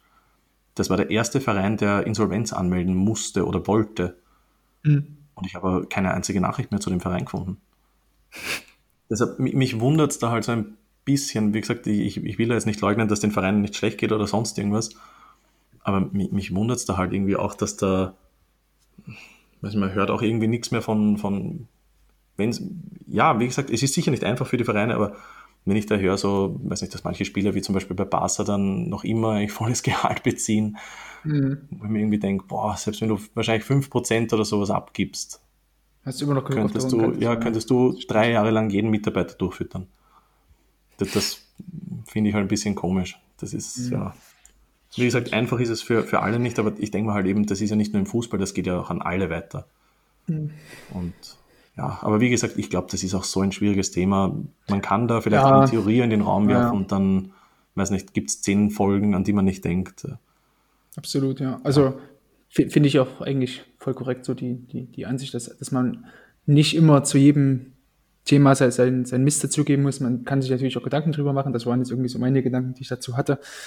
Das, also mir geht ja eigentlich immer nur dieses Staatstragende und dieses über, über, Überhobene, so da ein bisschen irgendwie auf die Nerven die ganze Thema, wenn sich der Fußball doch zu wichtig nimmt, als dass er dann tatsächlich ist. Ähm, ja, schwierig. Aber ja, das, ist ja sowieso der Fall. Also zum Beispiel, ich, ich habe immer wieder an diesen Fall denken müssen. Ich, ich weiß nicht, ich, ich habe keine Ahnung wieso, das hat sich irgendwie ein bisschen in mein Hirn gebrannt, an einen Tweet von irgendeinem Fan, äh, das war ein Manchester United-Fan, und der hat sich halt über die Glazers wieder aufgeregt und hat gesagt, äh, unser Verein ist tot. Mal irgendwie so der Tweet. Mhm. Darunter ein Bild von den Glazers und ein, ein Fan von was war denn das? Das war nicht Shrewsbury, das war. Hm, wer war denn das? Ah, war das nicht Ipbury wahrscheinlich? Und ein mhm. Bury-Fan hat das, hat das ja, retweetet genau. und hat, hat irgendwie so geschrieben: Oh, das tut mir leid, dass dein Verein, nur weil er gerade auf Platz 4 liegt, tot ist. Und da haben wir gedacht, ich meine, das, das, stimmt halt wirklich. Wie gesagt, wir reden da jetzt nicht von, naja, mein Dorfverein hat halt zugemacht. Ich meine, ist noch immer wahnsinnig schade. Sondern wir reden da wirklich von einem, einem Verein, der hundert Jahre lang ewig in den, weiß nicht, fünf besten Ligen wahrscheinlich war, das finde ich mhm. halt schon immer wieder krass. Das vergessen mir irgendwie so ein bisschen die Leute und da geht es ja nicht nur um, um Fußball, da geht es natürlich auch um Jobs, an die irgendwie kommt mir vor keiner denkt irgendwie. Ja, doch schon. Also, da ja, glaube ich schon. Ich glaube, das ist immer so eine Eintagsfliege, kommt mir vor. Das ist so wie, wie mit Arsenal halt. Mhm. Der Ganosaurus ist nicht mehr dabei. Ja, na, jetzt haben sie ihn eh wieder. Ah ja, es wird eingestellt. Dank Özil, aber die, die 70 Mitarbeiter, die sie entlassen mussten und danach was, 70 Millionen für, für wen? Wer war das? Das war nicht Pepe, wer war das? Na, doch, Pepe haben die doch geholt. War, war das dann Pepe schon? Ja, so Pepe, war das ja. war ja schon. Boah, die Zeit vergeht so schnell, ich kenne mich nicht mehr aus. ja, also, ja. Ich meine, das, das, ist halt, ja, aber wie gesagt, ist halt schwierig. Ja, das stimmt. Ja. Aber ja. Also du verbringst jetzt gerade die Corona-Zeit quasi mit, mit Fußball-Dokus und Fußballfilmen und so Ja, ja, also nicht, nicht ausschließlich. Die, die, die wilden Kerle und, und wie hieß der Film? Ja. also, also ganz, die Frauen und Fußball spielen, aber, der? Ja, aber, aber ganz, ach, keine Ahnung, Kick like Beckham oder? Nee, nee, ja, keine Ahnung. aber ganz ehrlich, bei, bei, bei den wilden Kerlen, da war irgendwie immer noch mehr Tiefe drin als dieser Schweinsteiger oder Toni Groß-Doku. Also, sorry, aber... Ach Sorry, also es, nee, es macht mich halt immer noch sprachlos irgendwie, dass bei, dass bei dieser Toni Groß-Doku also erstmal so dieser ganze Teil dann, als Toni Groß dann von Bayern zu Real gegangen ist, da haben sie ja noch diesen, diesen, ähm, diesen Berater von Toni Groß mit dabei gehabt, ne? Alter, hat der sich aufgespielt, ne? Also natürlich nur positiv über den alten Arbeitgeber Bayern München gesprochen, ne? Wie korrekt man sich doch verhalten hat. Und dass man Toni Groß doch überhaupt nicht dass äh, so die, die Anerkennung entgegengebracht hat, die er äh, verdient gehabt hätte und so weiter. Ähm, und dann überhaupt, ohne sich irgendwie zu hinterfragen, warum das so hätte sein können und so weiter, ey, ach, also, ja, also man hat irgendwie, ja, also, zu, Toni Groß haben wir beide ja sowieso ein spezielles Verhältnis, ähm, aber pff, generell muss ich sagen, ey, also ich will den Podcast jetzt nicht nutzen, um über andere Leute herzuziehen, aber immer wieder, wenn ich Toni Groß so, wenn ich von ihm Aussagen, also wenn ich von ihm Aussagen lese, denke ich mir immer wieder so, der ist so ein junger Boomer irgendwie. So dieses klassische so, ja. Beispiel von, von irgendeinem Typen, der, ich will die Partei und du fragst nach, wieso und dann sagt er einfach nur, ja, Mama und Papa wählen die auch. Das sind aber so. die gleichen Aussagen, wie, weiß nicht, halt die Eltern so tätigen, so auf die Art. Ja, wobei Toni Groß ist ja, glaube ich, trotzdem einer, also zumindest so in seinen, in seinen äh, Social Media Auftritten und sowas auf Twitter oder so, ist er trotzdem so einer derjenigen, der noch ziemlich real irgendwie rüberkommt. Also ja, ja. Da ist nee, nicht immer wie bei Schweinsteiger diese, diese, diese, ähm, na, von, irgendwelcher, von irgendeiner Marketingfirma oder sowas mhm. irgendwas gepostet ist, sondern bitte, macht bitte schreibe. ja, genau. Please post, I'm sad that we lost. Ja, ja genau. nee, ich, ich meine, das, das stimmt eh und ich, ich fand auch zum Beispiel Toni Groß früher recht, recht äh, nett eigentlich und recht sympathisch, weil das einfach, wie du sagst, es, es hat halt viel echter gewirkt. Der genau, also auch irgendwie immer noch. Ich ja, genau, das schon. Groß sehr komisch finde, ist, ich weiß, keine Ahnung, weißt du, ich, ich glaube, jeder Mensch geht halt einfach charakterlich Tiefe und Höhen durch. Und mir kommt immer so vor, zum Beispiel, wie ich den ersten Satz gelesen habe über Aubameyang, habe ich mir gedacht, ja, finde ich jetzt nicht so tragisch. Und mhm. dann halt der nächste Satz mit dem, das ist ein schlechtes Beispiel für Kinder, haben wir gedacht, oh, Junge, ja. jedes Mal. Das ist halt immer so der erste Satz. Klingt eigentlich eh, finde ich, ziemlich okay. Ich meine, ja, es gibt immer Leute, die sich über irgendwas aufregen. Es gibt auch viele Sachen, die ich dumm finde, die halt andere cool finden. Finde ich es voll okay, dass ich sage, finde ich jetzt nicht so cool, aber halt der nächste sollte ich gar nicht sagen. Gutes Beispiel. machen. Ja. ja, weil wichtig ist halt, ich, ich kann etwas nicht so cool finden. Ich meine, weiß nicht, du wirst Serien mögen, die ich nicht mag oder umgekehrt. Mhm. Aber ich finde es halt falsch, dass ich dann im nächsten Satz so auf die Art sage und jeder, der das macht, ist scheiße. Ja, das passt genau. halt einfach nicht. Das halt ja. ja, also, keine Ahnung, auch in der Doku, da ging es halt, da gab es auch mehrere Szenen, als Toni Groß quasi von dem, also auch ein bisschen cringig irgendwie, diese ganzen, diese ganzen Szenen, ähm, als Toni Groß von dem Masseur von, oder von den Physiotherapeuten von Real dort behandelt wurde. Ähm, alleine auf seinem Hotelzimmer, Toni Groß in der Unterhose da gelegen und hat ihn so an der Leiste irgendwie dort massiert. Und dann immer gesagt, du bist eigentlich so ein richtig guter Fußballer. Und du hast, du siehst Dinge, die andere nicht sehen. So hat ihn nur Komplimente gemacht. Und ich dachte mir so, okay, in welche Richtung geht das jetzt hier so? Also es wurde sich in dieser ganzen Doku, die halt, also man konnte so gut gucken, ne? aber weil es eine leichte Unterhaltung war, aber es war halt nix, wo du dachtest, okay, gut, da wird sich ein bisschen kontrovers ähm, mit Toni Kroos selbst äh, auseinandergesetzt und nicht nur halt mit, mit vielleicht seiner Kindheit so. Wobei doch einmal ging es genau eben um seine Kindheit, dass es halt hieß, dass der Vater eben für ihn halt nicht nur ein Vater war, sondern halt vorrangig irgendwie sein Trainer und auch der Trainer seines, seines Bruders von Felix Groß und sich da ähm, in der ganzen Familie selten über Gefühle ausgetauscht wurde, sondern es geht halt immer nur um Leistung, Leistung, Leistung. Das war mal ganz cool, aber dann wurde halt ja, irgendwie danach so. Ja, genau. Also war, war echt, echt gut. Das hat ja der ganzen, der ganzen Sache mal ein bisschen mehr Tiefe gegeben, aber ansonsten war das halt immer nur so ein bisschen Kratz an der Oberfläche, gucken, weil ich für ein geiles Live habe. Ach, und übrigens fliege ich nach jedem Länderspiel ähm, privat in meinem Jet nach Hause, weil ich meine Familie sehen will. So. Hm. Ja, ich weiß nicht. Ich, ich meine, du weißt eh, ich, ich muss gestehen, ich, ich schaue jetzt nicht so viele Dokus, weil ich eben weiß, dass die meisten leider, also nicht diese Art von Dokus, weil ich leider weiß, dass die alle sehr oberflächlich, sehr PR-artig sind. Aber ich habe zum Beispiel auch, weil mir halt, wie soll ich sagen, weil ich manchmal ein bisschen satt bin von Fußball, äh, mhm. lese ich mich halt gerne in andere Sportarten rein, in andere Teams und so weiter. Und ich habe mich einmal mit den, mit den Mets ein bisschen näher beschäftigt. Und da gab es auch irgendeine Doku über, über, über, ah, wie war das? Keine Ahnung, war, war halt irgendein Spieler, der halt in der, in der World Series mal einen, mhm. einen Home Run geschlagen hat, der halt, weiß nicht, spielentscheidend oder halt relativ richtungsweisend war. Und ich habe mir gedacht, okay, schauen wir es mal an und habe irgendwie gedacht, ich erfahre was über den Typen, weil er war halt anscheinend ein sehr kontroverser Typ, einerseits sehr beliebt, andererseits, weiß nicht, oft mit dem, mit dem Gesetz in Konflikt geraten.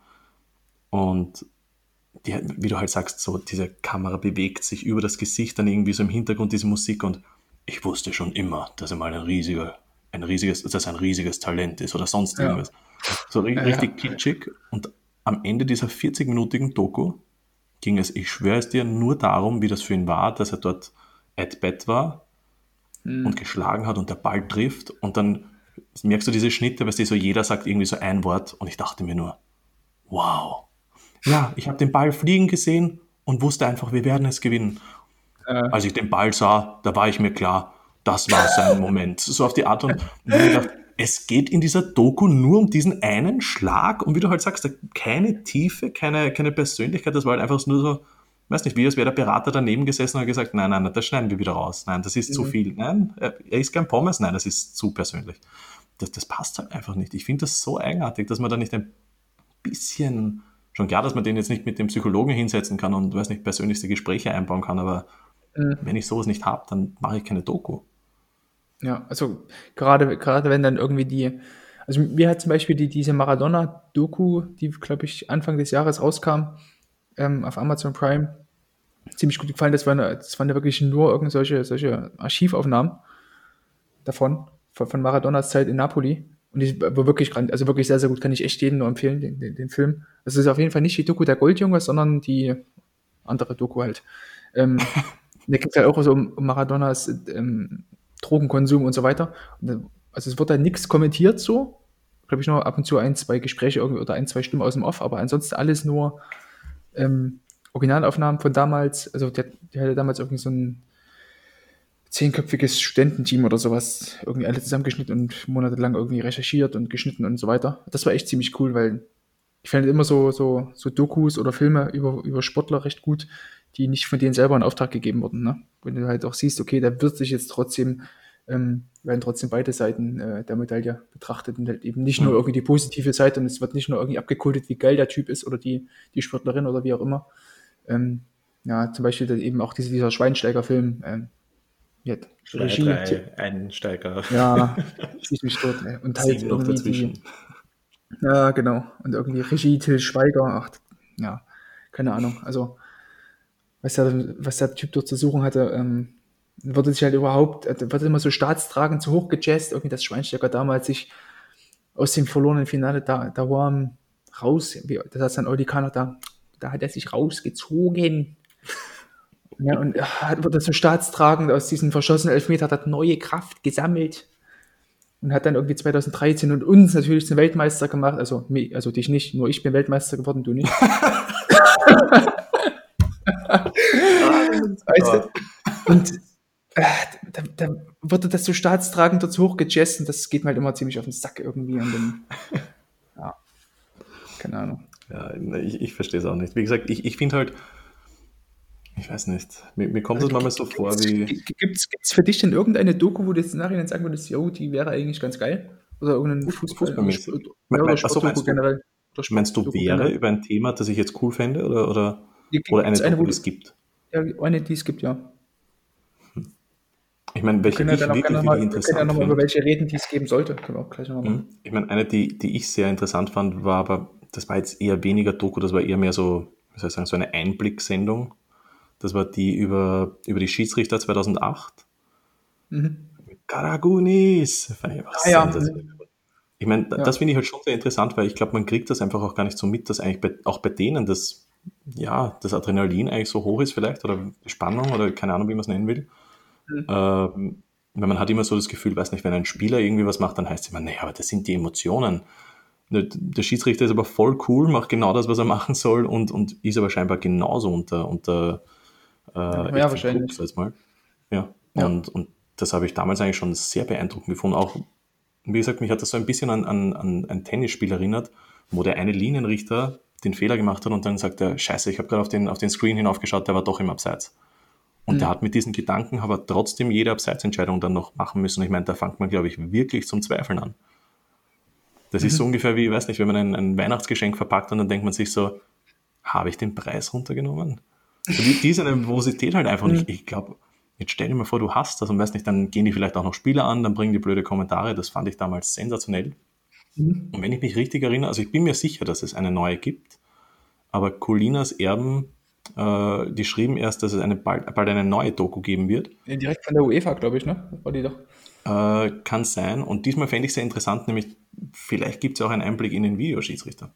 Mhm. Ja, sicherlich. Bisschen, wie das klar. für die ist. Ich frage mich zum Klar. Beispiel auch, ich meine, sie schalten zwar immer wieder ins Studio, was gerade quasi die Videoassistenten halt machen, aber mhm. ich frage mich zum Beispiel, ob die das Spiel verfolgen und, und ob die nicht selber vielleicht ein bisschen dem Ganzen kritisch gegenüber sind und sich denken, eigentlich wäre es cool, wenn wir ein bisschen mehr Mitspracherecht hätten, eigentlich wäre es cool, wenn wir noch während der Szene sagen können, spiel, spiel weiter, spiel weiter oder sonst irgendwas. Das fände ich eigentlich schon interessant. Ich weiß, also machen die das? Oder, also das, da wird es wahrscheinlich Einblicke darin geben, ob die das machen dürfen oder auch nicht machen dürfen oder wie auch immer. Kein, keine Ahnung. Aber wie wahrscheinlich auch die, die Kommunikation zwischen ist, ja. Mhm. ja. Die Kommunikation zwischen ähm, Videoassistent, Schiedsrichter und vielleicht Linienrichter oder so, das wäre natürlich recht spannend, muss ja irgendwie trotzdem mhm. bestehen. Aber ob die natürlich auch während des Spiels, ähm, im laufenden Spiel irgendwie äh, besteht, wäre natürlich auch recht interessant mal zu wissen. Also da freue ich mich irgendwie auch schon drauf, da habe ich. Ähm, nee, was wäre jetzt irgendeine, was, was wäre eine Doku, was wäre eine Doku, die du gerne sehen würdest? So Franco Foda, das sind meine besten taktischen Kniffe. Marco Anatovic, meine Zeit in China. Shampoo, Shampoo. ähm, nee, also ich, eins muss ich noch kurz sagen, für die Leute, die es nicht wissen, schätze ich mal eher Deutsche, die es eher so nebenbei verfolgen, Österreich hat zwar gerade einen Mega-Lauf, aber ich habe das erste Mal seit. Worin? Worin hat Österreich den Mega-Lauf? Also, ein Einlauf. Ah, ein Einlauf. Ah, ein Einlauf. Ah, ja. Das, das macht Sinn, ja. Hm. Ähm, nee, also ja, halt viele Erfolge, weiß nicht, die meisten Spiele eigentlich, oder sehr, sehr wenige Spiele verloren, viele gewonnen, sogar gegen Uruguay und so weiter. Äh, Gruppensiege, jetzt EM-Qualifikation und so weiter, aber ich, ich weiß nicht, ich lese auf Twitter halt ständig Kritik an Franco Foda und ich habe mir halt nie die Matches angesehen. Mich hat es einfach nicht mehr interessiert, muss ich gestehen. Und jetzt habe ich mir am Mittwoch das Match angesehen gegen Nordirland, nein, gegen Norwegen. Und die haben mit einer B11 gespielt. Das war die U21 und drei Erwachsene, also Erwachsene, äh, A-Spieler quasi oder Spieler, die auf ja, Abruf waren quasi. Ja, ja. Was Norwegen und jetzt meinst du? Team, nochmal? Norwegen, Norwegen oder genau, Norwegen, ja. Und die haben einen Abend davor trainiert gemeinsam. Die haben davor noch nie trainiert, außer halt die U21-Spieler, die zum Einsatz kamen. Und ich schwöre dir, Österreich hat kein Land gesehen. Weil die einfach, ich, also die ersten fünf Minuten habe ich mir echt gedacht, so irgendwie, was haben denn alle auf Twitter? Die spielen ja eh sensationell. Danach, das war einfach nur noch passiv, nur noch Fehler. Norwegen, die haben sensationell gespielt.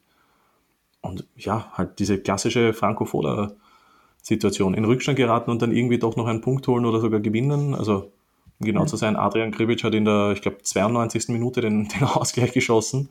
Und danach steht man halt da und sagt, wow, wir, wir wurden du nichts gegen sagen? Kannst du nichts ja. gegen sagen? Den Punkt geholt. Genau das ist ja das große Problem. Also wir haben jetzt zum Beispiel in Österreich gerade wahnsinnig war viele... War das Heimspiel, war das Heimspiel oder Auswärtsspiel? Äh, das war ein, ein Heimspiel, ja, das war in Wien, ja. Ähm, okay.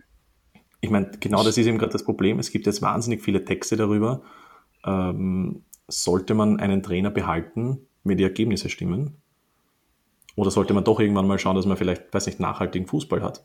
Weil es, es, es stimmt mhm. schon. Ich meine, einerseits, es ist die erste EM-Qualifikation, also erstmal sportliche, oder nein, die zweite, Verzeihung, die zweite sportliche EM-Qualifikation mhm. überhaupt. Ähm, man ist jetzt in die Liga A in der Nations League aufgestiegen. Andererseits muss man halt natürlich auch sagen, ich meine, Österreich hat so einen guten Kader, wie glaube ich, noch nie. Also wenn man sich da anschaut, die Dichte, da, da, da spielt nicht mal ein, weiß nicht, Danso und Posch kommen da teilweise nicht mal zum Einsatz in der Innenverteidigung, weil da so viel los ist. Offensiv, mega Auswahl. Da, da muss man eigentlich schon relativ erfolgreich spielen. Ja, das muss man halt abwägen. Ist halt echt schwierig, finde ich. Aber ja, Franco Foda. Franco Foda Doku. Hm. ja, zum Beispiel. Im Moment, ich weiß nicht, kennst du die Geschichte mit Brasilien, wo er eingewechselt worden ist? Nee. Nee? Oh, sensationell. Deutschland gegen Brasilien, haben in Brasilien gespielt, weiß nicht, war halt irgendwann 19, keine Ahnung, irgendwas in den 90ern, mhm. glaube ich. Mhm. Und dann kommt so im Stadion die Durchsage, irgendein Spieler wird ausgewechselt und der nächste Spieler ist Franco Foda. Und plötzlich das ganze Stadion lacht. Weil Franco Foda bedeutet so viel wie gratis Sex oder gratis Analsex oder irgendwas. das stelle ich mir schon sensationell vor. Du wirst eingewechselt und das ganze Stadion dachte ich aus und du denkst dir, hm? ja. das als Doku, das wäre schon geil. Also das wäre. Das als Anfang. Das einfach nur als das Anfang. Kommentarlos, kommentarlos, einfach, kann ich mir richtig gut vorstellen, einfach so, so, so eine Drohne, weißt du, die so über den, über den Zuckerhut oben drüber schwebt, dann so langsam in das Maracanã, jetzt wenn die irgendwo anders gespielt haben, ist völlig egal. Dann einfach diese Szene von damals wieder aufleben lassen und dann kommt einfach nur so langsam wird, wird das Bild dunkel, da wird dann noch Franco eingeblendet, lachen, leicht, versch leicht verschmitzt so. Hm. So war das, das weiß damals. ich auch, dass es gratis Sex heißt. Ja. Meine Frau lässt mich immer noch bezahlen. oh, heute wird es Kritik geben. Oh, ja. ja. Aber immerhin. aber, ja. aber, jetzt mal weg von den negativen Dokus. Welche Doku hat dir jetzt gefallen? Jetzt wurscht, das muss jetzt gar keine, keine aktuelle sein. Gibt es irgendeine, die, die dir wirklich zugesagt hat, die du wirklich, also, wirklich gut fandest? Genau, also tatsächlich die, die, die Maradona-Doku. Äh, ich fand die wirklich so gut. Ja, na, es war weder, also weniger eine Doku an sich, als ähm, eher so eine. So ein nostalgisches. So ja, genau, genau. Okay. Also ich glaube, wenn jeder, der. Ja, ja, aber auch halt mit vielen Privataufnahmen einfach von, von Maradona. Also jetzt weniger so vom Spiel an sich, natürlich auch, aber wurde auch halt so die, die Hintergründe ähm, wie, wie, wie Napoli damals eben gesehen wurde, so als, ähm, also als Afrika, Italien, so weißt du, die wurden halt alle irgendwie mhm. rassistisch beleidigt, von wegen, dass die irgendwie Ebola irgendwie nach Italien bringen und sowas. Also es war schon ziemlich krass, auch mit den Duellen mit Juve und so, die dann natürlich auch ihre, ihre ganzen scheiß Faschos irgendwie dabei hatten und so. Ähm, das war schon also es war natürlich auch interessant zu sehen, wie, wie die Gesellschaft damals dazu war. Und jeder, glaube ich, der sich nach diesem äh, guten alten Fußball dort wähnt und irgendwie nochmal sehen, wie, wie damals die Trikots eben nicht äh, aus Polyester waren, sondern irgendwie aus Stoff und man nach fünf Minuten irgendwie das T-Shirt schon ausringen konnte und irgendwie jeden Schweißfleck gesehen hat, der wird das, glaube ich, lieben. Also gerade wenn du dann noch irgendwelche Bilder siehst, irgendwie mit Baresi oder so, die da drum gesprungen sind damals noch, oder äh, wie hat der, der junge Maradona in, in, Napoli, das war schon irgendwie ziemlich cool zu sehen. Ähm, die würde ich auf jeden Fall mitnehmen und dann auch, was du vorhin angesprochen hast, diese, diese Ronaldo-Doku damals, die ja eher, die war glaube ich schon 2008 oder so, ne? Hm, das war schon ja. ziemlich, ziemlich ja, aber, aber, das, ja, aber das, das hat sich jetzt weder so mit, mit, dem, mit der Person Ronaldo beschäftigt, sondern eher wirklich mit dem, mit, mit, dem, mit, mit der Physis dieses Spielers. Ne? Der mal analysiert, wie hoch der eben springen kann und was er halt für eine Anatomie hat und so. Da wird halt eben gesagt, dass der aufgrund der Tatsache, dass er eigentlich relativ dünne Beine hat, äh, relativ schmale Hüfte irgendwie perfekt sprinten kann oder so. Und irgendwie, das war also wirklich ziemlich interessant, dort mal so einen wissenschaftlichen Blick ähm, auf die Anatomie des Sportlers so drauf zu blicken. Das mhm. muss, muss ich sagen, war eigentlich auch ganz, ganz cool. Um mal ganz kurz noch zu, zu Maradona zu kommen oder zu deiner Aussage mit eigentlich mhm. dieser Rückblick, wie das damals so war. Ich finde, das ist generell, also ich habe mich wahnsinnig oft gefragt, erinnerst du dich noch, wie wir Tennis spielen waren bei mir in Treskirchen? Mhm. Da waren wir ähm, bei einem Tennisplatz, der ist im Besitz oder wird gepachtet, ich weiß es gar nicht, von einem ehemaligen Fußballspieler Gerhard Rodax und der hat zum Beispiel für Atletico Madrid gespielt. Und ich schätze mal, dass das damals noch so war, wahrscheinlich wegen der Ausländerregelung. Äh, der hat zum Beispiel, der wurde drittbester Torschütze Europas hinter Christos Deutschkow und Hugo Sanchez und wechselte dann zu Atletico Madrid und traf in 27 Spielen neunmal und danach mussten sie ihn wieder abgeben, weil sie einen anderen Ausländer holten. Und ich mhm. frage mich einfach, wie das damals so war. Ich meine, das ist ja, ich meine, heutzutage wechseln die Spieler auch oft. Dann macht es aber meistens Sinn, dass der wechselt, sei mal, weil der unzufrieden ist, weil der Verein unzufrieden ist oder sonst irgendwas. Aber ich, ich weiß nicht, dass man einfach, einfach so, man kann sich das irgendwie nicht vorstellen, glaube ich, heutzutage. Jetzt stell mir vor, mhm. ja. nicht, äh, Barca sagt, ah, ja, wir holen da jetzt einen, einen anderen Ausländer und jetzt muss halt der eigentlich eh ziemlich gut erfolgreiche Spieler, muss da jetzt einfach gehen, so auf die Art. Wüs, wüsste ich jetzt nicht, also würde mir jetzt nicht so in den Sinn kommen eigentlich. Wie, wie du ja, sagst, mich, mich, hätte die Zeit schon sehr interessiert. Obwohl es jetzt gar nicht so lang her ist, 1990. Ja, deswegen, also guckt ihr, also die geht, glaube ich, zweieinhalb Stunden oder so.